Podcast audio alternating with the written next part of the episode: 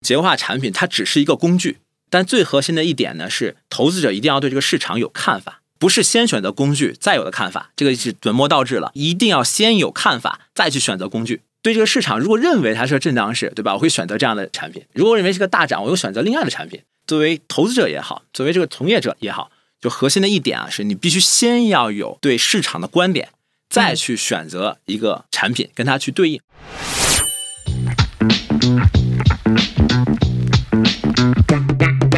大家好，欢迎来到后雪长波，这是一档和投资相关又不止于投资的节目，我是主持人七一。大家好，我是舒心。这期节目呢，是我们跟特许金融街的一期串台，聊聊最近特别火的所谓的雪球结构。当然，我认为更准确的说法应该叫它的专业名称啊，自动敲入敲出类期权产品。最近好多好多人都以为这产品是我们雪球发的，所以我们天天辟谣。我在这儿还是郑重的跟大家说明一下啊，大家最近在市场上、微博上看到的这个热议的所谓的雪球结构产品，大部分的发行方可能是一些证券公司或者私募机构，但是它冠上了雪球的这个名字，所以引发了一些混淆和误导啊。实际上，我们雪球公司、雪球 APP 其实还是有雪球的注册商标权利的，所以实际上雪球结构这种民间说法也是有一定的侵权。另外呢，我们也主张专业类的金融衍生品不应该用通俗化的名称，会给很多的大众投资者一些误导。我们还是希望专业的产品能够回归专业的名称。确实，这一类的产品呢，最近有两个比较大的新闻啊，一个是本金归零只回了一个嗯的淡定汤总，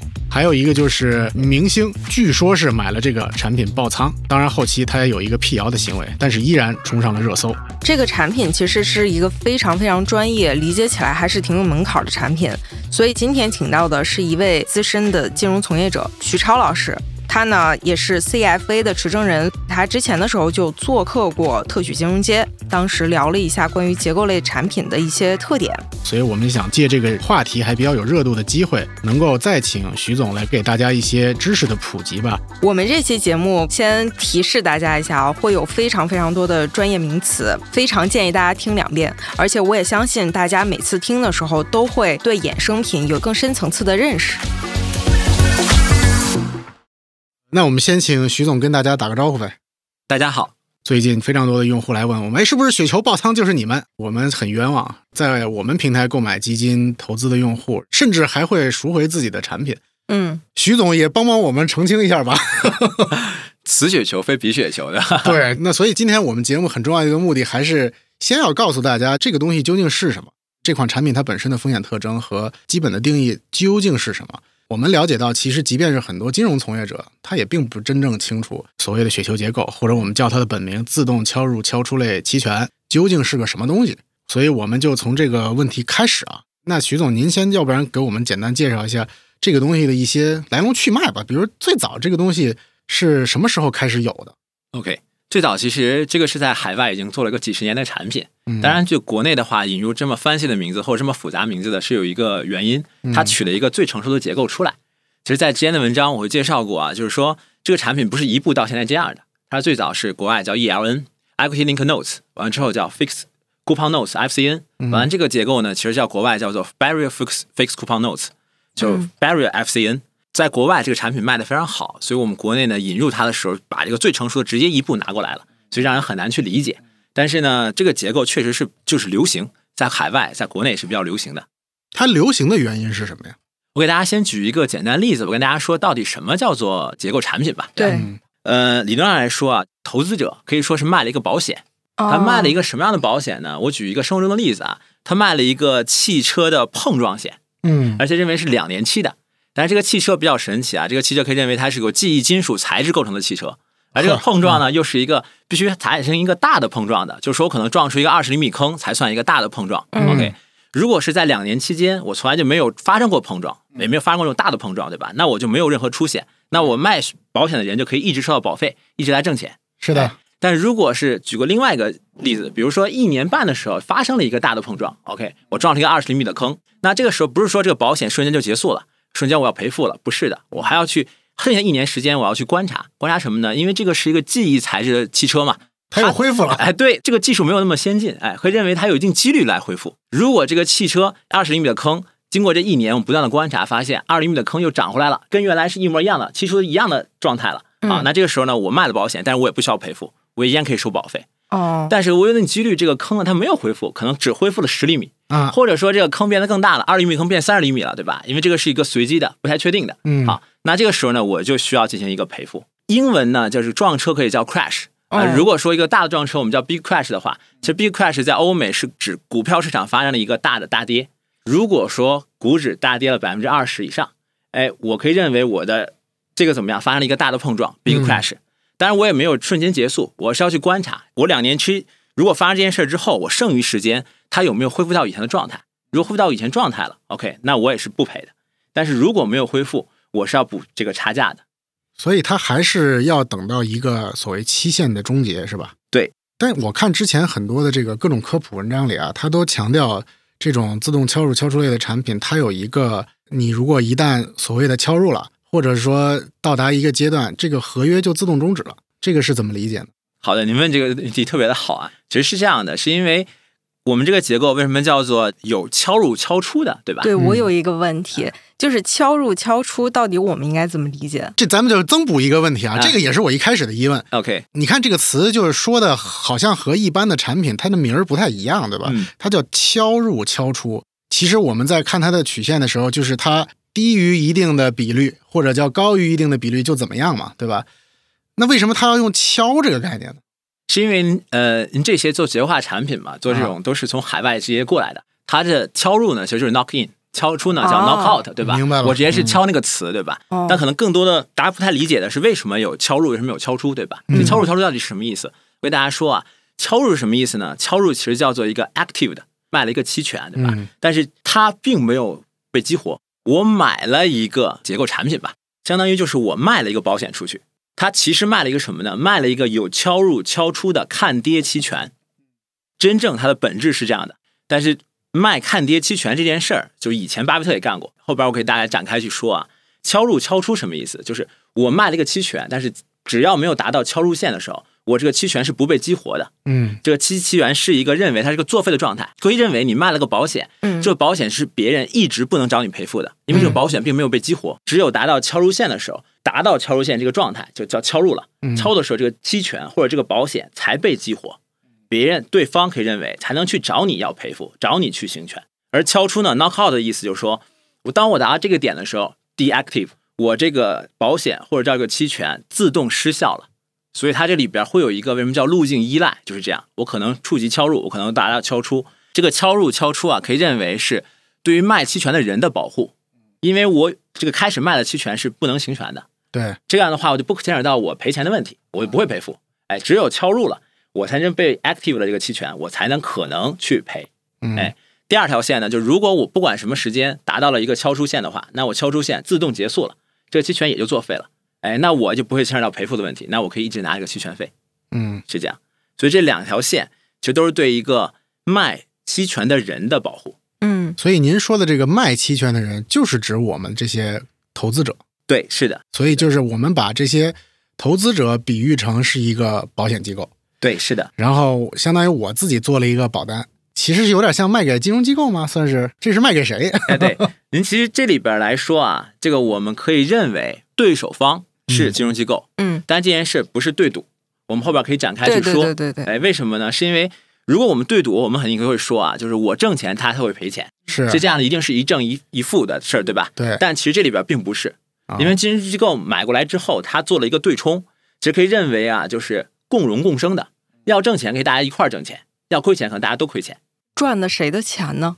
赚的是什么钱？赚的是可以认为啊，我们在模型里边有三部分收益。对于购买结构产品的对手方啊，就比如说出产品的这个机构来说，嗯嗯他们其实是有三部分收益。第一部分收益呢，是因为客户可以认为卖给他们一个看跌期权，那他们需要做一个对冲。他们做对冲呢，金融术语叫 delta 对冲，就是其实这件事儿做了一个低吸高抛的事儿。嗯哎嗯，大家可能比较难理解这个 delta 对冲的意思啊，但是可以认为就是说我证券公司想做一件事儿，我买了这个结构，不管市场涨跟跌，对我这个整体的价值不发生变动，嗯我可以认为涨跌对我来说是没有敞口的。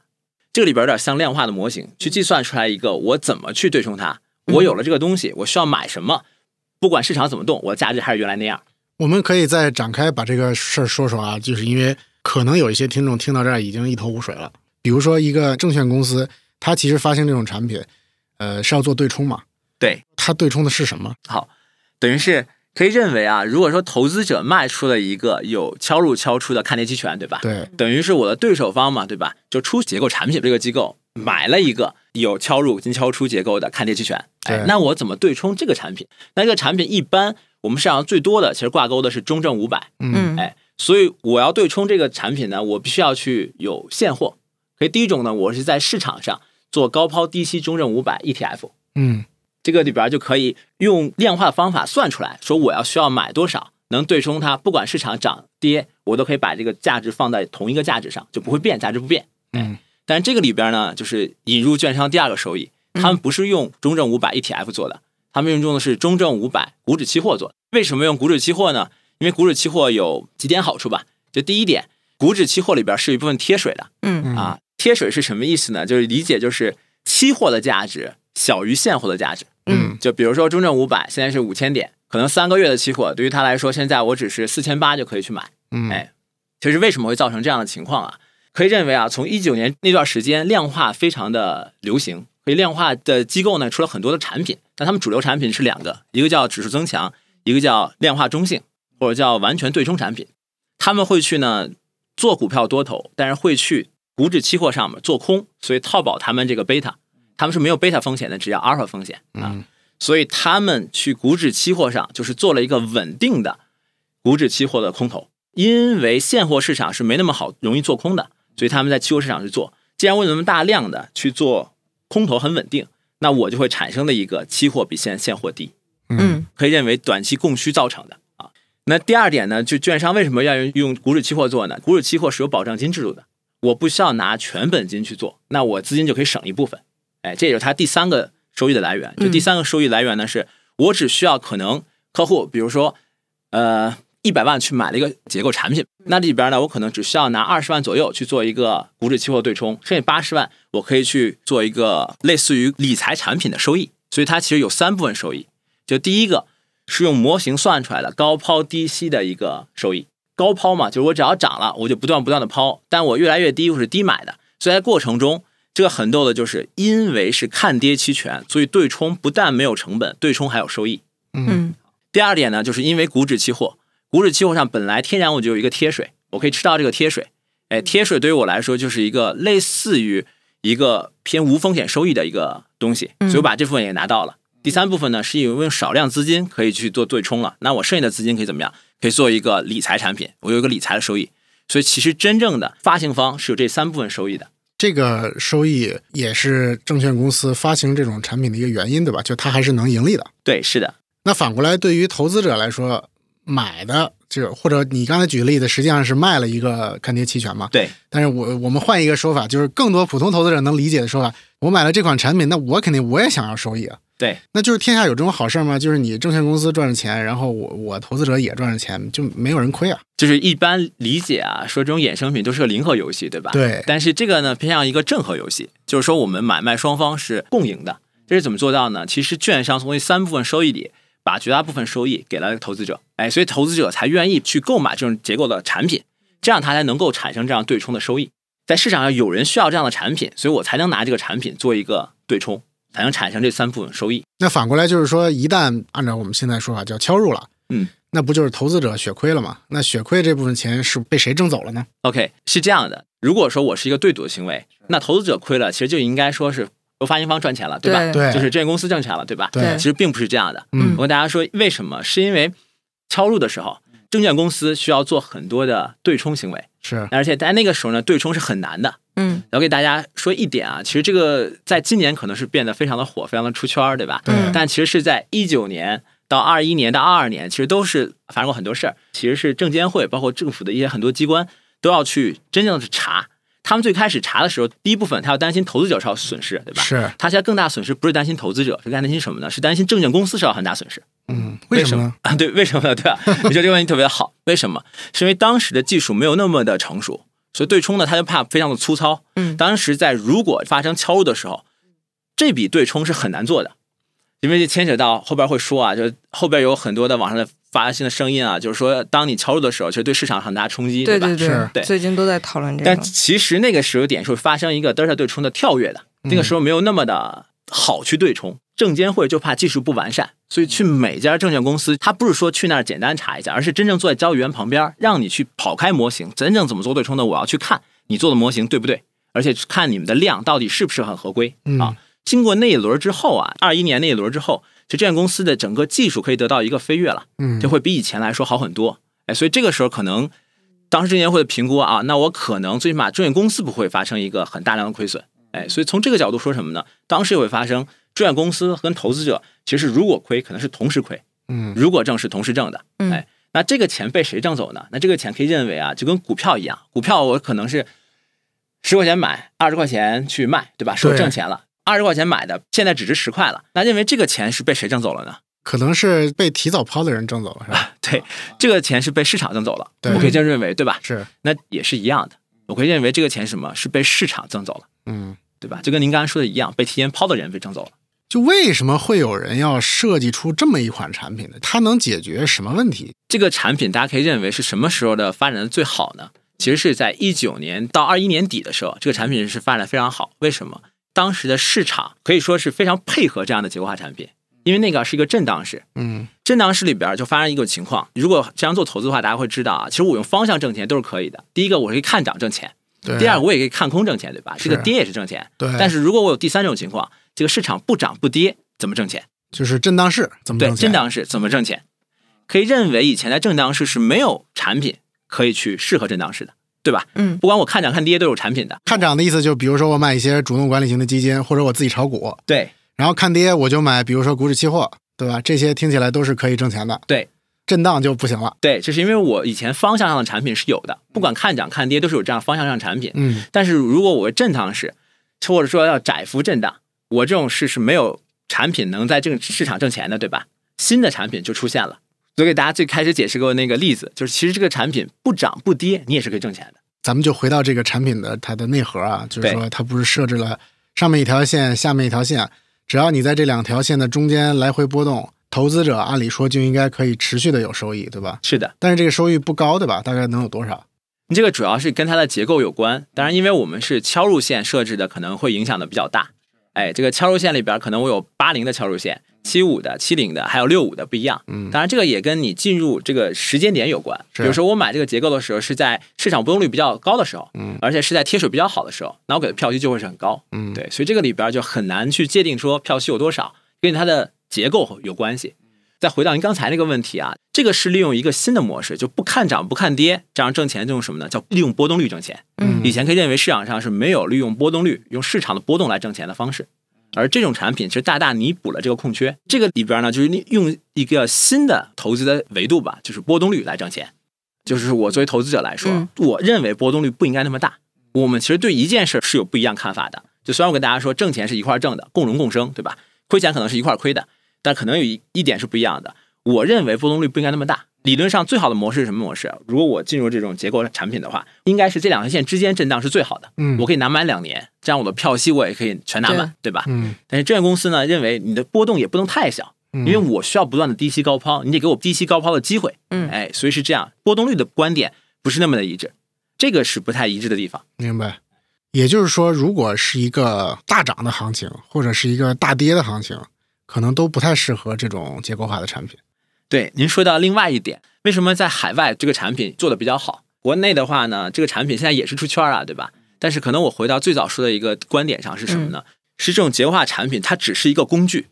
但最核心的一点呢是，投资者一定要对这个市场有看法。是，呃，不是先选择工具，再有的看法，这个是本末倒置了，嗯而是一定要先有看法，再去选择工具。对这个市场，如果认为它是个震荡市，对吧？我会选择这样的这样的是产品。如果认为是个大涨，我又选择另外的产品，对吧？大跌对是不同的。但是我们作为投资者也好，作为这个从业者也好，就核心的一点啊，是你必须先要有对市场的观点，再去选择一个产品跟它去对应。不管你观点对不对，也是得有观点。对，也是得有观点，必须有观点。对，因为观点肯定是有错的时候嘛。对的，是的，比如你看涨了，结果跌了，对吧？是的这也是有可能的。是的，是的，所以就是先有这个震荡式的观点。确实，这个里面可能出现亏损的点就是第一个，可能你的观点错了。比如说现在大家觉得是个波荡式，结果还在持续的跌淡定汤总的故事。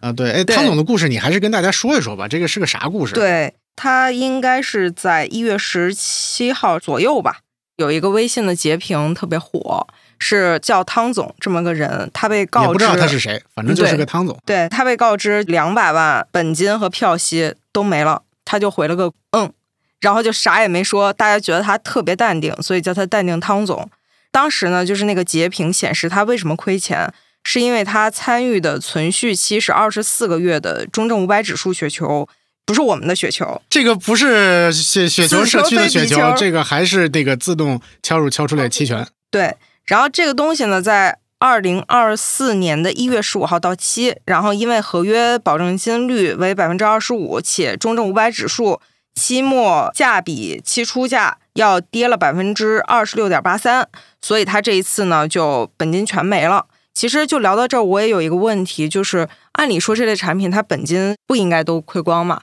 可能会涉及到一个叫加杠杆的概念，包括导致这么大的一个亏损。能不能请徐总帮我们介绍一下这情况？这个是不是又和它的产品的特性有关系呢？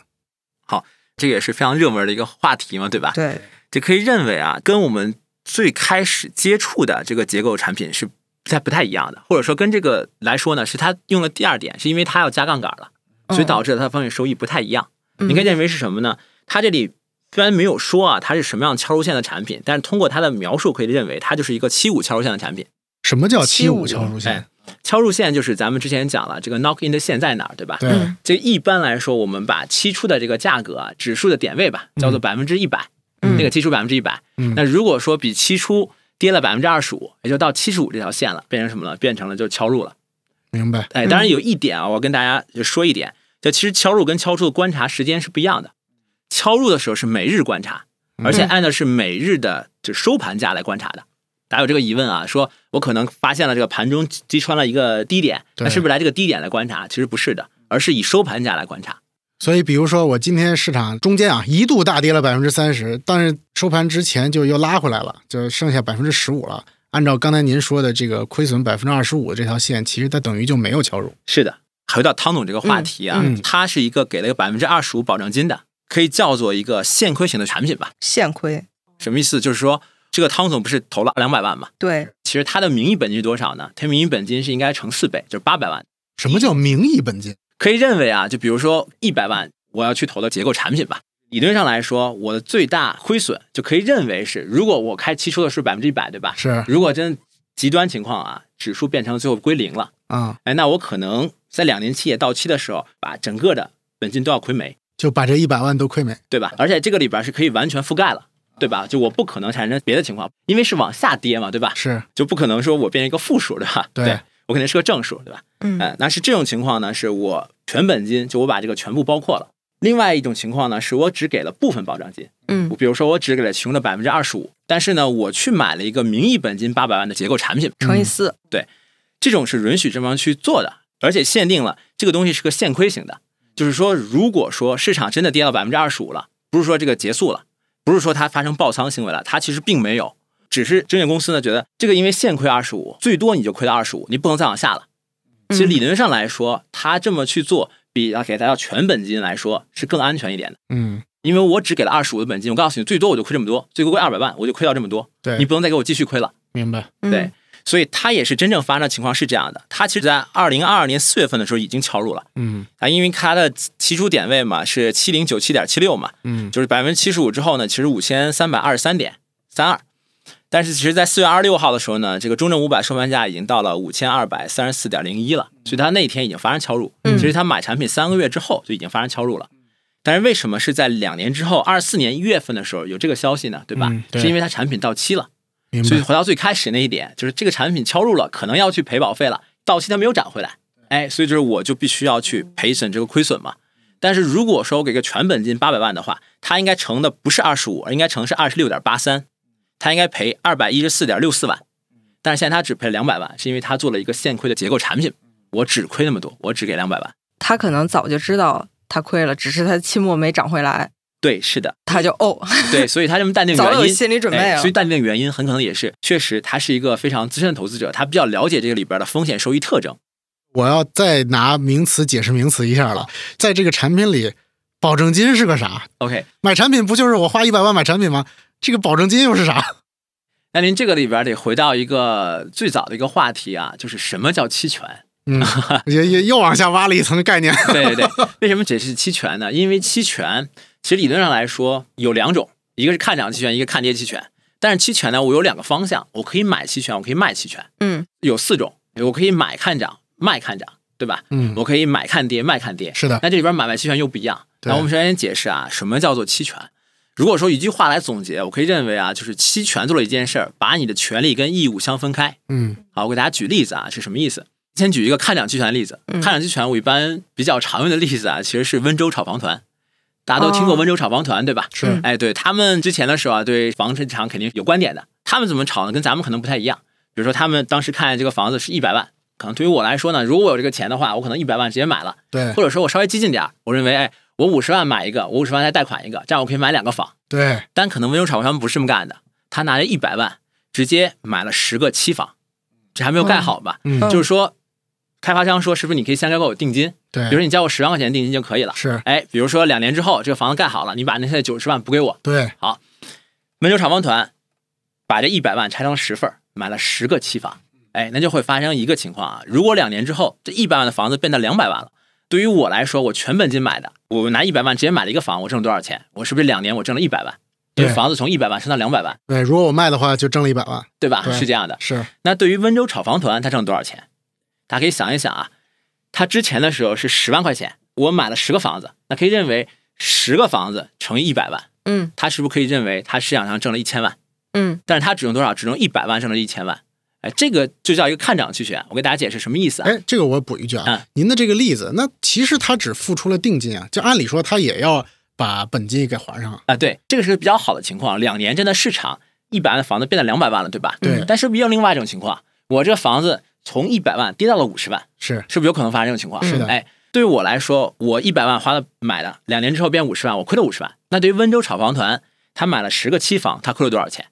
每个房子他都亏了五十万，对吧？嗯对嗯他亏了五百万，但是他其实只投了一百万，对吧？对，理论上，你觉得这个时候他还会去买房吗？他就不会了呀。对他是不是把这个交的定金就放在那儿了？对他认为我就认赔了，对不对？我这个定金就放在那儿了，没有错吧？这是这种情况。嗯，而刚才您举的那个例子啊，说那我可能涨了之后到期的时候，我是不是也得交这个钱？是，那第一种情况，可能去找着各种融资的方法，或者说我自己本来就有钱，我就还有更多的钱愿意去愿意这么干，那我可以拿这个钱去补，对吧？我直接把房子买下来，完了就直接在市场上卖。那另外一种呢，是不是也可以说有人要去买房？比如这个房是两百万了，对我跟你说我有这个资格买，我不买了，我直接也不付钱了，你直接帮我把这个房直接买过来，我直接就过户给你了，可不可以啊？可以啊。比如说我不用两百万卖给你，一百八十万打个折九折，对不对？所以您可能也愿意买，对吧？本来我应该需要再还九十万，对但现在我这个钱有别人帮我还了，我还额外赚了一百万。对，可能是这样的情况。那你想，温州炒房团做的一件事是什么呢？当涨的时候，我可能挣的钱很多；当市场亏的时候、跌的时候，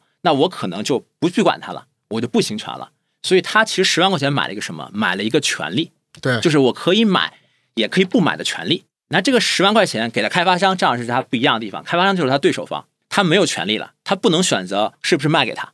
他只有义务，他必须要卖。如果对方想买的话，必须卖给他；嗯如果对方不买的话，你也没法强迫。对，只是他收了一个定金。哎，对，收了一个定金，这件事只要我们期权认为他付出了一个期权费，变成了他把权利跟义务拆开了。我温州炒房团只有权利了，我可以选择买跟不买。但是你开发商因为我收了十万块钱，所以你只有义务，你不能选择卖不卖给我。只要我想买，你必须卖给我，因为你只有义务，义务接受我的选择。所以这就是一个权利跟义务的分开。大家觉得说国内是不是这样？国外有没有发生过啊？其实迪拜曾经也发生过炒房啊。以前的一个新闻就是说，迪拜的在飞机场上放了好多的那个好车，各种好车都放在路边啊，说认为说这个国家可能太有钱了，都是落土的，都不要了这种好车。其实不是，是因为当时迪拜也发生过炒房这件事儿，而迪拜呢，就依然他们是也做期房，用期房买的一样。在国外的一些合同里边呢，规定可能你不能随便放弃。那他们怎么做呢？反正我也不是国家人，那我把车开到那儿，完了我直接坐飞机走了。所以对他们来说，是不是也是一种权利？哎，所以他们认为也是买了一种期权，而在国外就没有这个问题，因为有的听众之前也问过我类似的问题啊，就是说我最后这个尾款从哪儿来？嗯在海外的话，是不是我可以直接把权利就卖给你了？两百万的房，对吧？一百八十万，你可能认为，哎，你也便宜了，对吧？对对我来说也合适，哎，是直接就结束了，哎，所以这是一个看涨期权的例子。那我再举一个看跌期权的，嗯，看跌期权的例子最出名的其实就是巴菲特，巴菲特卖可口可乐的看跌期权，当时呢是在九三年的时候，可口可乐股价是在四十块左右波动，巴菲特卖了一批呢就是看跌期权，它卖的是如果是三十五块以下，可以认为就是不管这个股票以后怎么的波动，我都愿意以三十五块钱来买你手里的票。嗯那这个手里就会发生一个事儿啊，就是如果说这个市场上还是四十，或者这个股票涨到五十块钱了，那投资者肯定不愿意五十块钱当成三十五块钱卖给你，对吧肯？定不会的。当这个股价呢跌到三十或者跌到二十的时候，是否我认为我这个东西只值二十块钱了，啊但是你愿意三十五块钱来收，是否我愿意把这个东西卖给你？是的，嗯哎，所以什么叫看跌期权呢？给了对方一种可以选择是不是卖的权利。那是什么样的人会买巴菲特的这个看跌期权呢？因为市场上大家的观点其实是不尽相同的，是不一样的，对不对？可能有的人认为啊，四十块的股价是很高了，我认为这个股价可以跌到什么呢？跌到二十，那是不是我就有冲动去买三十五块钱的看跌期权呀？我就会等市场真的股票变成二十块钱的时候，我买二十块钱买来的东西卖给你三十五，所以就市场观点不一样，就就是它导得致有就是分比析巴菲特还悲观的人适合买买他的期 权。 对，就是对于市场观点，大家肯定观点是不一样的嘛。市场只有观点不一样，才能构成买卖。是嗯如果大家市场都一样的话，就没有买卖，股市大家可能天天就涨停了，对吧？没有人卖，你就不会有人买，就买卖一定的是观点不一样，对哎，所以这个市场才会多元化的市场出现。这两个例子，一个是看涨期权，一个是看跌期权，对吧？但这两个例子里呢，其实咱们都是站在一个买期权的角度可以看，但是你卖期权有一件事儿，我已经说了，就是你把权利跟义务分开了，我可以选择是不是买，完了看跌期权里边呢，我可以选择是不是卖，但是我怕一件事儿，怕你卖期权这个人耍赖。嗯，我会认为啊，就是说开发商，我认为这个钱从一百万涨到二两百万，我怕一件事儿啊，怕之后你怎么样呢？你耍赖，你不卖给我了你你不能只付给我九十万尾款了，啊？对对对，你要付给我一百八十万。啊？对，在巴菲特那个例子里呢，可能对吧？你说好了三十五块钱你可以买的，但是假设啊，说我认为巴菲特钱不够，对吧？嗯这个事儿可能比较逗啊，咱们听啊，但是是不是有可能，对吧？嗯嗯说你没有钱足够来我买我这个东西了，所以怎么样呢？卖期权的人是在市场上要求一个保证金的，嗯是你能保证能完成这笔交易，嗯，对吧？因为你只有义务，我来选择我是不是执行，对吧？我买期权的人选择，如果我买或者卖的话，你必须要配合我，那我一定要确保你有这个能力来执行，你不会变成一个烂尾楼，你不会巴菲特没有钱而给我这个钱。所以套用到汤总的这个案例里，这个保证金是怎么发挥作用的？套用到汤总这个案例里，他的钱可以认为啊，他只给了百分之二十五，但是他是一个现亏的，现亏认为他不需要补保证金，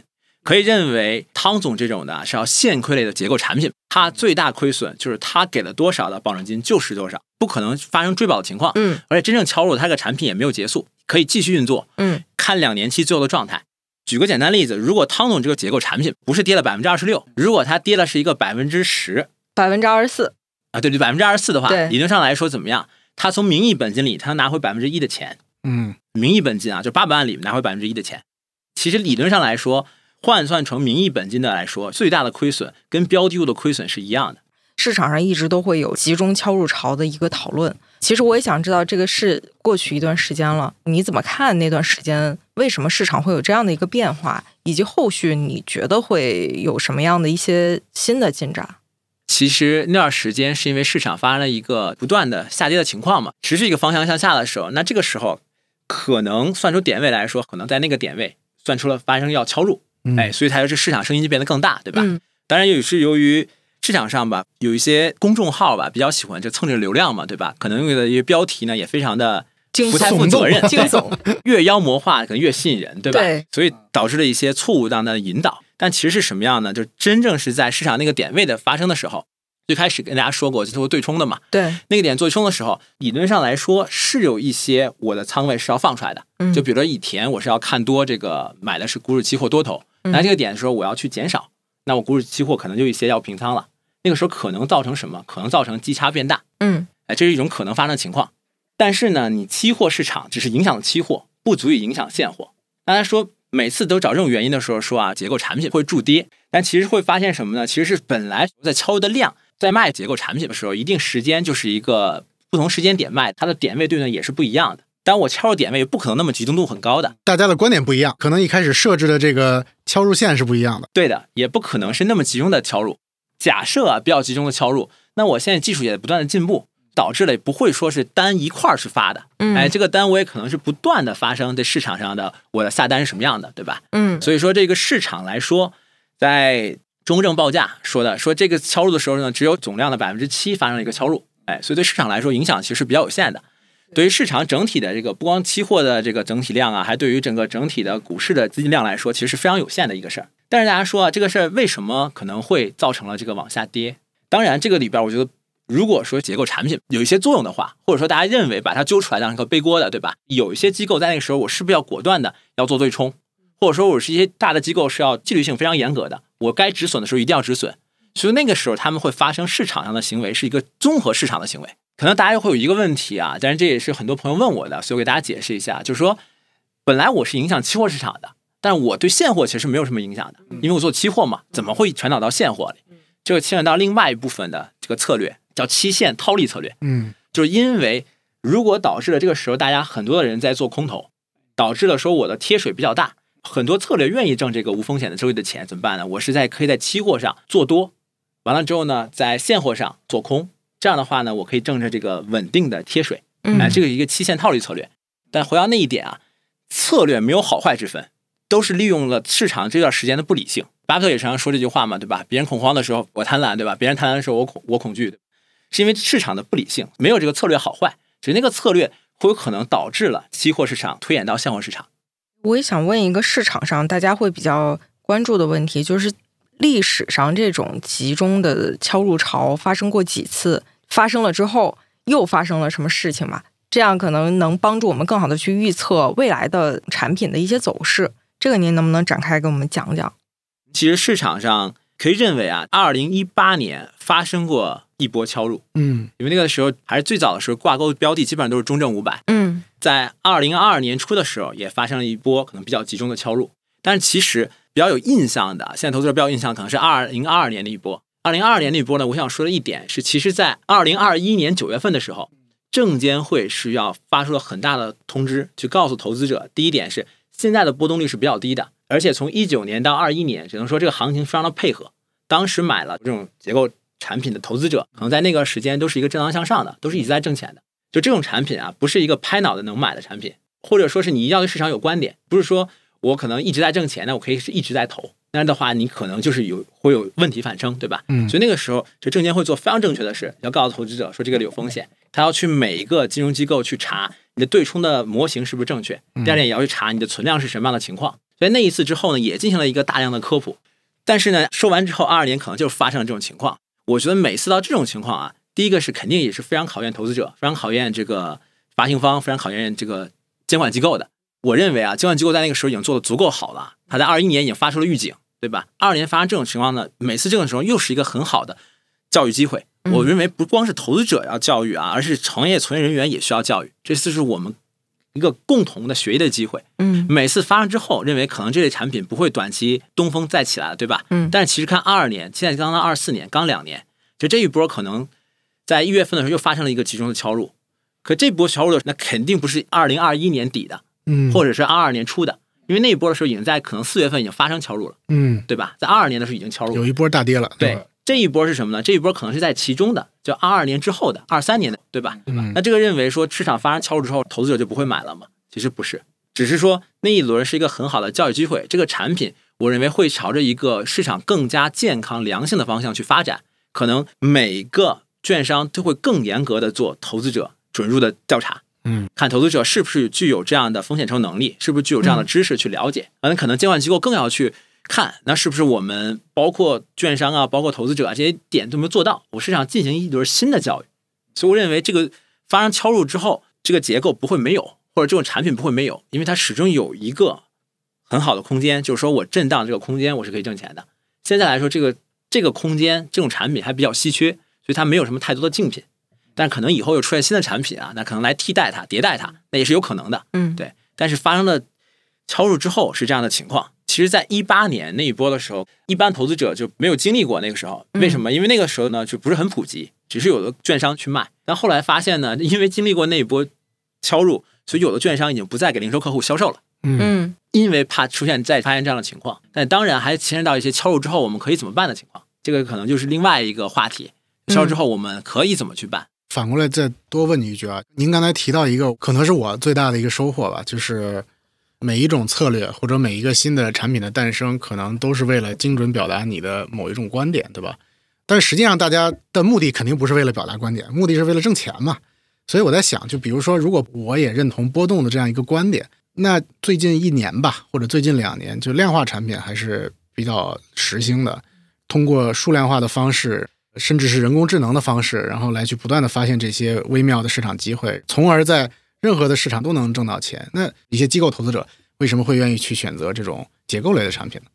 因为最早开始啊做量化，其实可能这个因子里边很多用的都是一些就是趋势类的因子，嗯，就会认为是我要去抓抓住这个短期的波动，对吧？对，但这个市场大家会慢慢会体现到，这个市场一定越来越拥挤，嗯那我挣的阿尔法就没有以前的多。买的人越多，赚钱的对机会越少。是的，您可以理解，其实做衍生品这种出来，其实也是做金融工程的人，可以认为做量化跟做衍生品的人，其实原来学的东西是一样的，可能一其实拨是人一类人，啊对，嗯是一类人，就也是用了一个系统化的东西来做一种模型嘛，去这样去挣钱嘛，对吧？你可以认为跟以前那个量化做趋势来说，就是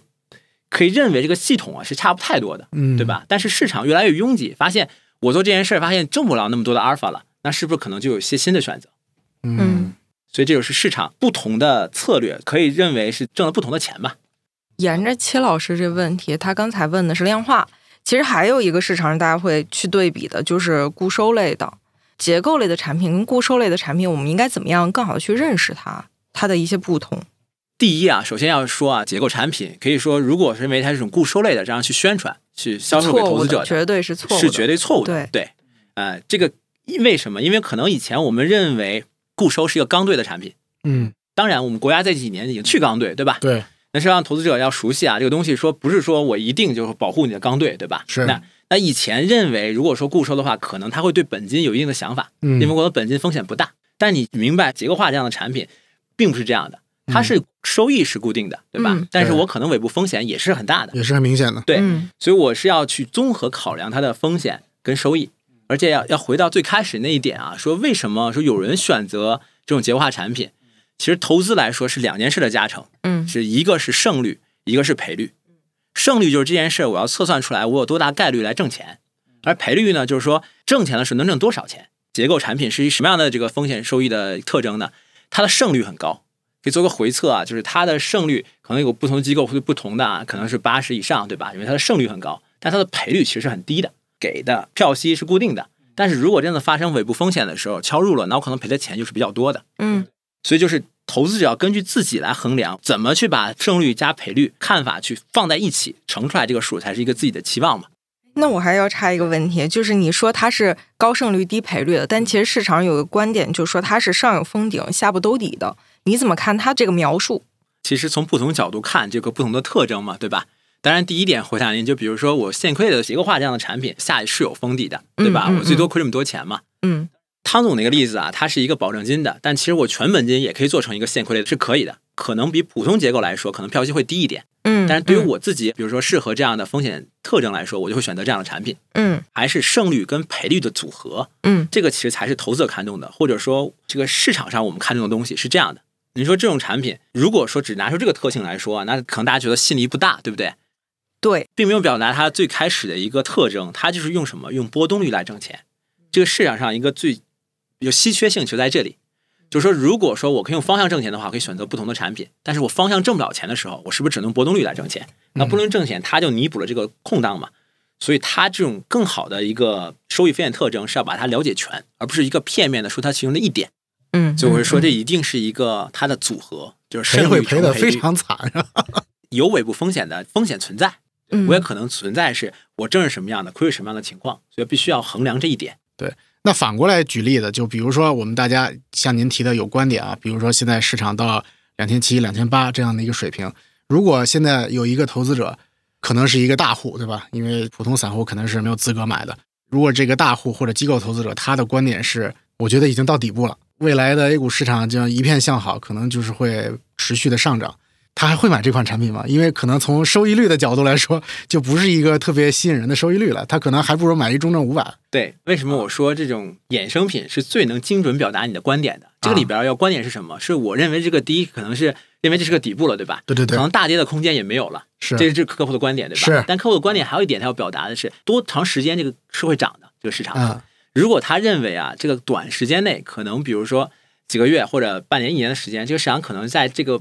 也不会大震涨。荡上行，对对对，震荡上震荡上行那就还是可以买， 可以买。对，那这个客户觉得他可能是 V 字 V 型反转，哎，对可能比如说过几天它就要大涨了，对那可能我就投不同的产品嘛。这所以说，其实是根据自己最精准的观点，它可以完全表达出来。其实我们看到之前的，包括协会啊，包括 CFA 协会，其实也做了大量这种投教的工作啊。我们能看到也有很多别的金融衍生品，比如说有一个叫 Accumulator，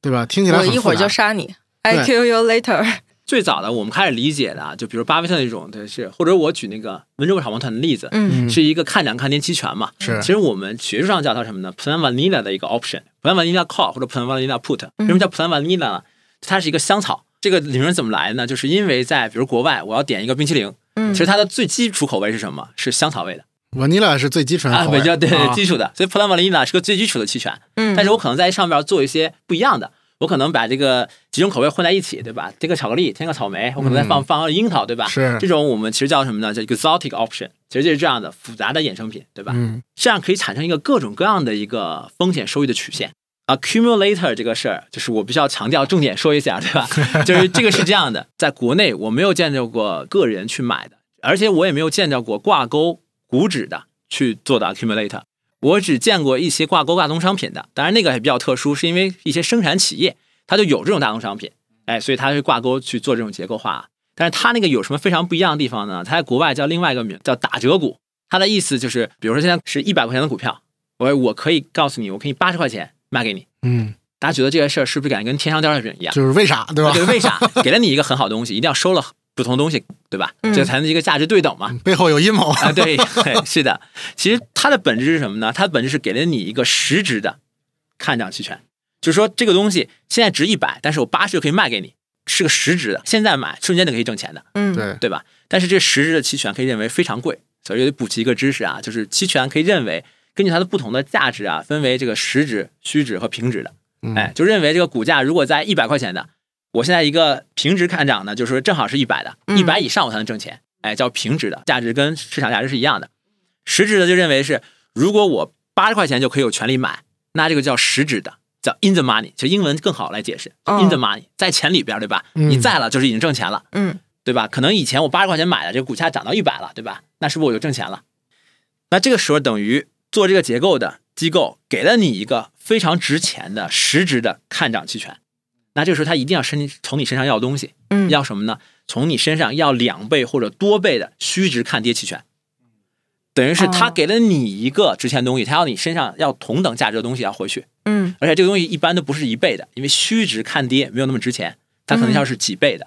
所以这个存在一个什么情况？你往上涨的时候也是有一个封顶的，因为它是有一个 knockout 的。嗯虽然这个名是一个名啊 knockout，但是因为只是一个金融的术语，它是挣到一定钱的时候，它就会发生一个敲出。机构卖给你，你挣钱虽然感觉是挣了，但是总量是有限的。但是如果你亏钱的话，它不是一倍的亏，它是给你一个几倍加速的跌。就比如说市场跌了百分之十，你就应该亏二十或者三十，比如两倍就亏二十。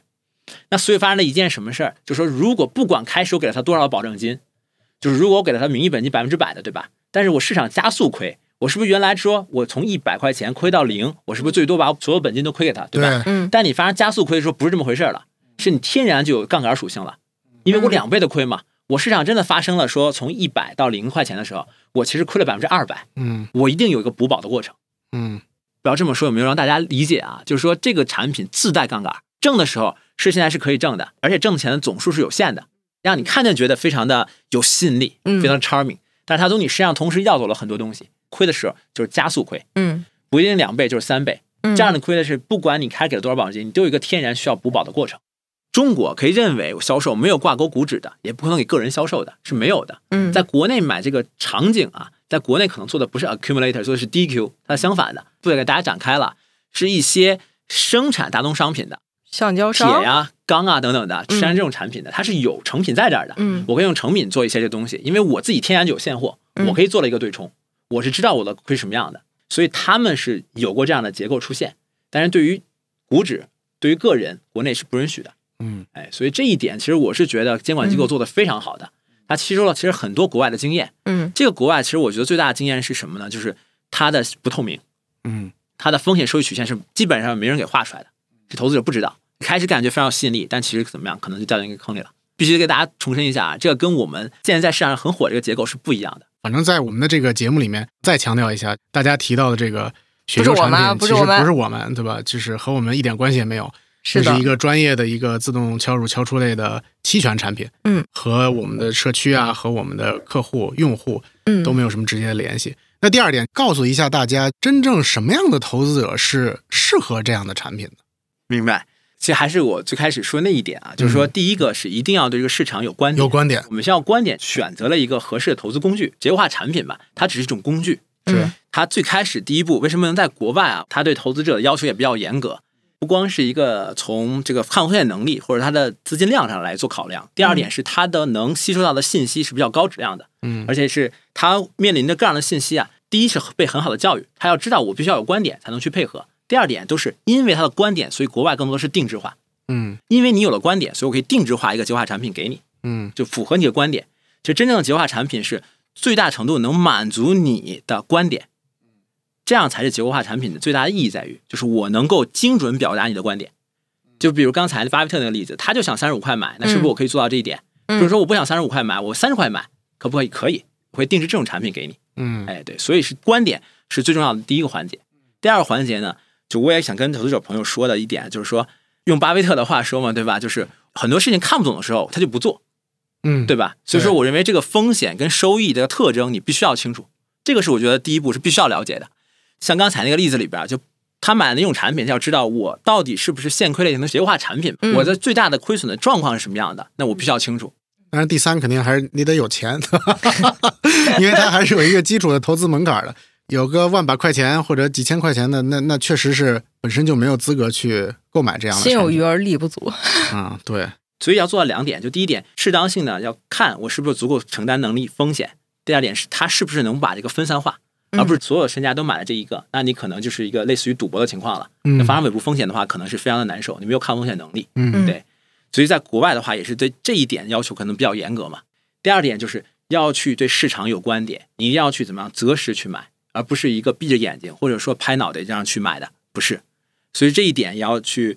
我觉得可能是要更加去了解投资者吧，可能是更好的去让投资者说出自己对市场的观点。所谓的雪球结构啊，节目尾我们再次声明一下，这个不是雪球，对，和雪球 APP 啊，和大家听到的节目的我们的这个主体没有任何的关系。嗯它是一个自动敲入敲出型的期权产品，也是一个专业性比较高的一款产品。嗯、如果大家有这样的能力，我也把刚才这个徐总的话稍微总结一下啊，可能适合这类结构型产品的投资人，首先呢，你还是得足够专业，有足够的这种金融产品的认知能力，并且你有一个非常明确的且专业的对市场的一个观点。第二个就是你肯定要有风险承受能力，要不然这款产品一旦出现我们现在持续下跌，导致它敲入的这样一种情况的话，你可能受不了，对吧？那当然，第三个就是我开玩笑说的，但也是真的，就是你还是得有钱，对吧？我们现在其实投这种结构类产品还是有一个基础的门槛的，其实这个门槛在提高，或者说这个市场更希望的是一些非常专业的投资者做这一点。怕的是什么？怕的是他对风险、收益、对这个产品没有足够的认知，错配是最可怕的。对，其实任何一款产品，可能它都存在一定的市场价值。就像刚才徐总介绍，就是如果在波动市我想挣钱该怎么办，可能还是有一款专业的金融产品能够支持这样的需求。但是反过来说，如果你压根儿不知道这款产品它本质是服务什么需求的，就被你的客户经理忽悠了就去买了，可能这个往往风险就是最高的。今天也非常感谢徐总到现场来给我们做这样的结构类的产品的一整套的普及啊！感谢大家收听我们这一期的节目。那我们下期再见，好，谢谢大家。再见。拜拜。